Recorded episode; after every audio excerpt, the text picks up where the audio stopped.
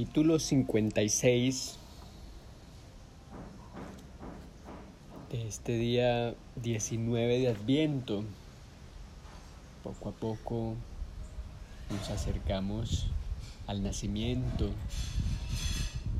a esa posibilidad que tenemos como seres humanos de encontrarnos con Él, con nosotros, con nuestros ancestros, en la genealogía con la que comienza el libro de Mateo, se puede apreciar que antes de José hubo muchas generaciones, 14, 28, 42.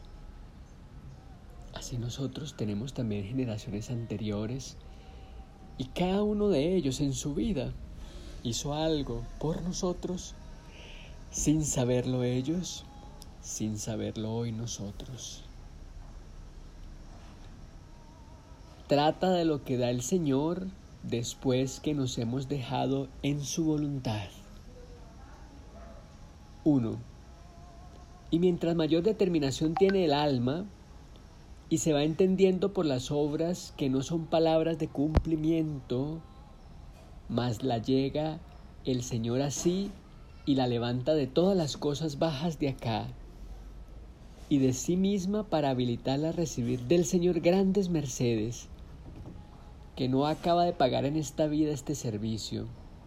En tanto le tiene que ya nosotros no sabemos qué nos pedir. Y su majestad nunca se cansa de dar.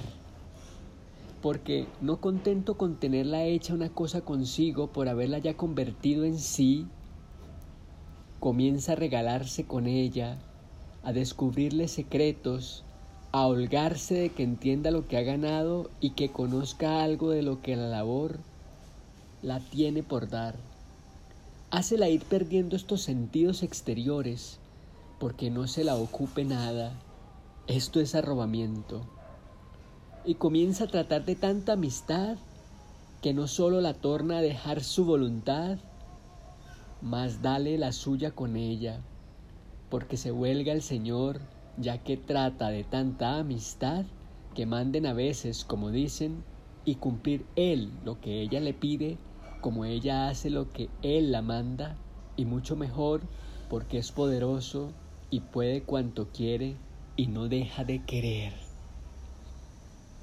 Bueno, pues este verso 1 del capítulo 56 primero nos trae el arrobamiento, aquel que en vida ha contado y lo plantea efectivamente perder los sentidos exteriores. Ya ha dicho Teresa eh, en este mismo libro, cuando las potencias se acallan, el deshacimiento, no pensar, no la ocupa nada. El arrobamiento es que nuestra mente no la ocupa nada, excepto Él. Por eso, lo que sucede acá es una pista muy importante de lo, que, de lo mucho que ganamos. Haberla ya convertido en sí, se regala, le descubre secretos y le facilita la forma de entender lo que ha ganado y que conozca algo de lo que tiene por dar. Tanta amistad, tanta amistad, trato de tanta amistad Efectivamente que cuando llegamos a la oración, a ese momento de intimidad, pues las cosas en nuestra vida necesariamente cambian. Dos, la pobre alma, aunque quiera, no puede muchas veces lo que querría, ni puede nada sin que se lo den, y siempre queda más adeudada, y muchas veces fatigada de verse sujeta a tantos inconvenientes, como traen estar en la cárcel de este cuerpo, porque querría pagar algo de lo que debe, y es harto boba de fatigarse, aunque haga lo que es en sí, que podemos pagar los que no tenemos que dar si no lo recibimos, sino conocernos, y esto que podemos, que es dar nuestra voluntad, hacerlo cumplidamente, porque, como he dicho, está ya escrito en otra parte, cómo es esta oración y lo que ha de hacer el alma entonces y cosas harto largamente declaradas de lo que el alma siente aquí y en lo que se conoce por Dios. No hago más de tocar en estas cosas de oración para daros a entender cómo habéis de rezar esta oración del, del Pater Noster. Se refiere Teresa al libro de la vida, donde del capítulo 11 al 20, 21, 22, nos ha regalado los cuatro grados de oración. Y allí nos ha hecho entender todo lo que significan estos arrobamientos, esta oración de quietud, oración de recogimiento, oración mental, oración vocal. Pero fijaos que todo lo resume en el Padre Nuestro, de cómo cada palabra es conversada con Él y entonces al pronunciarla tanto con nuestra voz como con nuestra mente, hace resonar su vida en nosotros. 3. Solo os doy un aviso, que no penséis con fuerza ni diligencia llegar aquí, que es por demás. Antes, si teníais devoción, quedaréis fríos, sino con complicidad y humildad, que es la que lo acabo todo. Decir, fiat voluntas tuas. Veíamos entonces en el capítulo anterior este fiat voluntas tuas como esa posibilidad de encontrarnos con esa voluntad, de vivir conformes a ella. Y ya no se necesita hacer esfuerzos. Eso es no pensar, eso es contemplar, eso es orar. 57. En que trata la gran necesidad que tenemos de pedir esta petición de panem nostrum. 1. Pues entendiendo, como he dicho, el buen Jesús cuán dificultosa era esto que ofrece por nosotros, conociendo nuestra flaqueza y que muchas veces hacemos entender que no entendemos cuál es la voluntad del Señor, como somos flacos y Él tan piadoso, era menester medio. Pues dejar de dar lo dado vio que en ninguna manera nos conviene, porque está en ello toda nuestra ganancia.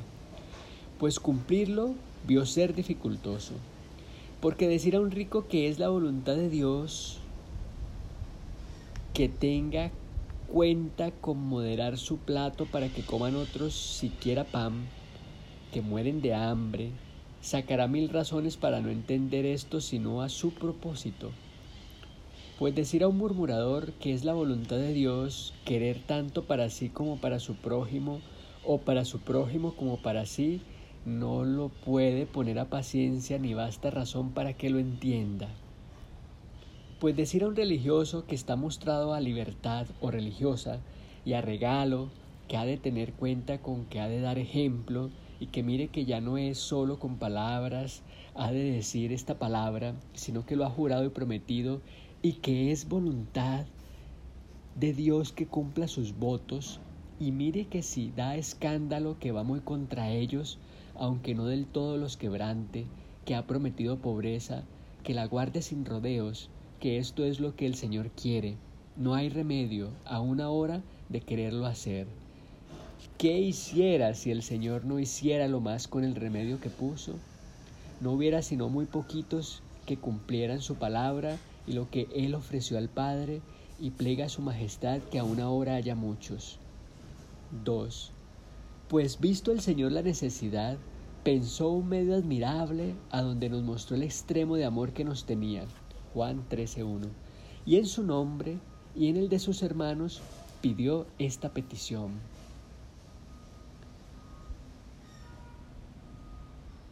Panem nostrum, pan nuestro.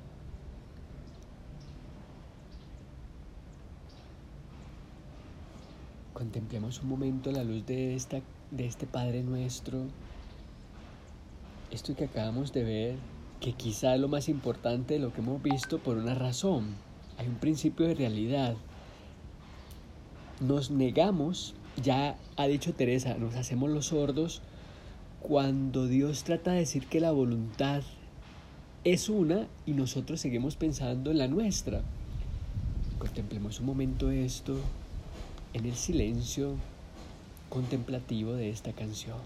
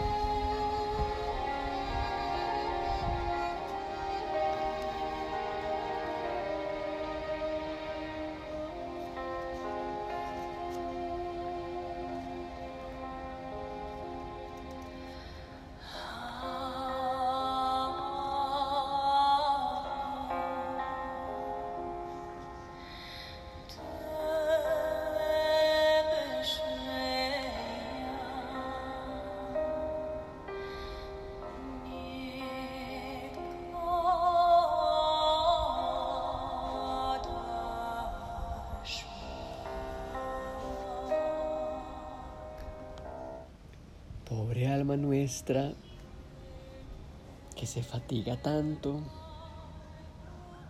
cuando es sin esfuerzo nuestro. Por más que nos esforcemos de hacer amistad con Él, no es así que funciona. Su voluntad está en la mansedumbre de cada uno. Conocernos. Es mansedumbre conocernos porque entonces comprenderemos que la experiencia que hemos tenido en esta vida nos está revelando todo, aún aquello que no queremos aceptar de nosotros mismos, porque está contenido dentro de nuestra vida. Tantos sufrimientos, tantas dificultades, frustraciones, anhelos incumplidos, derrotas, pero también vanas alegrías que hemos tenido, vanos pensamientos que nos enriquecen de infelicidad, no de felicidad.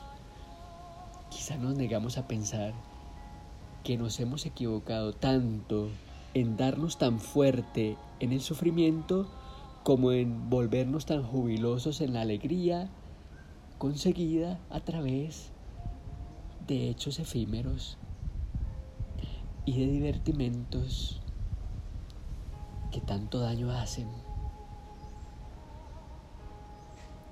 No olvidemos nunca haberla ya convertido en sí. Comienza a regalarse, a dar los secretos. Pero en esta última parte donde pone como ejemplo a un rico, a un religioso, a un murmurador, es muy fuerte ella porque los votos que tiene que cumplir ese religioso y nos habla a nosotros, no por ser religiosos, sino por ser personas que vamos tras esa verdad, tras ese seguimiento de Cristo, nos damos cuenta que el seguimiento de Cristo es más difícil de lo que pensamos.